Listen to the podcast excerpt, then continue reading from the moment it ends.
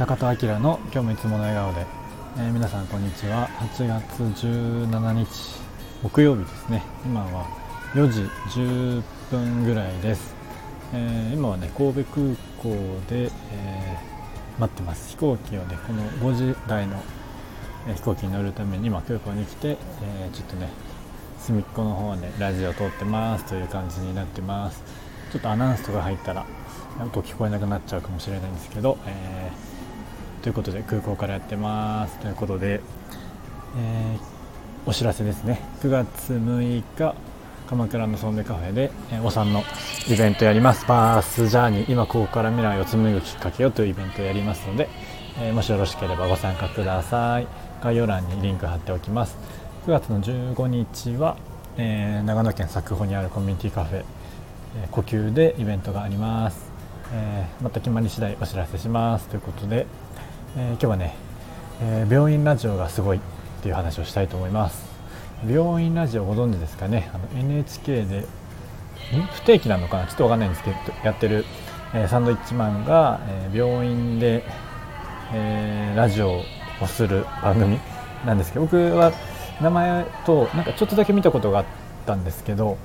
えー、でも昨日ねあのちょうど実家はテレビがあるので初めてたまたまそれをやってる瞬間を見ましてあ病院ラジオだと思って昨日見てました、えー、病院ラジオがねすごいいいっていうのは分かってたんですけど昨日初めてちゃんと全部見ていや感動しましたね。まあ簡単に、えー、っと概要を言うとそのサンドイッチマンがそのラジオ機材を持ってこういろんな病院を巡ってそこで起きているストーリーですね、まあ、患者さんであったりとか患者さんの家族であったりの方々のお話を聞く、えっていう感じなんですけどもうそれがね本当に内容も良くてサンドイッチマンの2人のその聞く力というかそれをねこうユーモアに笑いを交えながら、えトークしたりするっていうところとかもすごくいいんですけどもうああこういう番組いいなっていうのを思いましたね。でなかなか最近テレビも見なくなっちゃったんですけどこういう番組やっぱ時々見たいなって思います。NHK はねドキュメンタリー系はそういう番組多いですよね。まあねいろんな賛否両論番組でね言われたりしますけどこういう番組はやっぱすごいなと思います、えー、ちなみにこの病院ラジオって春ちょっと前にはなんかあのこの病院ラジオを作ったディレクターさんかながなんかノートを書いてたんですけどそれを見たことがあって なんかもともとは海外ベルギーかどっかの、えー、そういう移動ラジオがこうベースになってて「えー、 Radio Gaga」だっけなっていう番組があってそれを、えー、日本でもやってみたいっていうのでこう企画して、えー、やってるみたいです。そっちの本家の方は病院だけじゃなくていろんな施設回ったりしてえやってるみたいなんですけどなのでこうもともとはねそういうのがあるみたいです。なんか僕はまあ一応友人とポッドキャストとかもやってたりするんですけど実はねあの今一旦ちょっとペンドになってるんですけどあのバス停でねラジオやろうっていう企画がちょっと上がったりしていてそれをなんか病院ラジオみたいに地元の人の話聞いたりするといいよねってこう思ったりしてたんですけどあの、まあ、バス停もねすごくえ始まりのストーリーがあったりとかその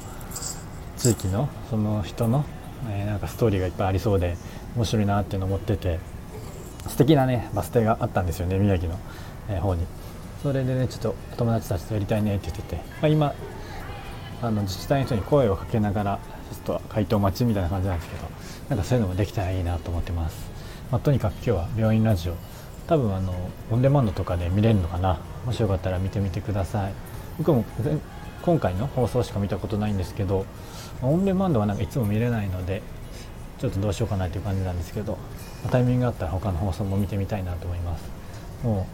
う速攻涙腺が緩みますね。昨日もなんか泣いちゃったな。あの、まあ、音楽とかもね流れるんですけどそれもすごいいいですね。ということで今日は病院ラジオがすごいいい番組ですっていうお話でした。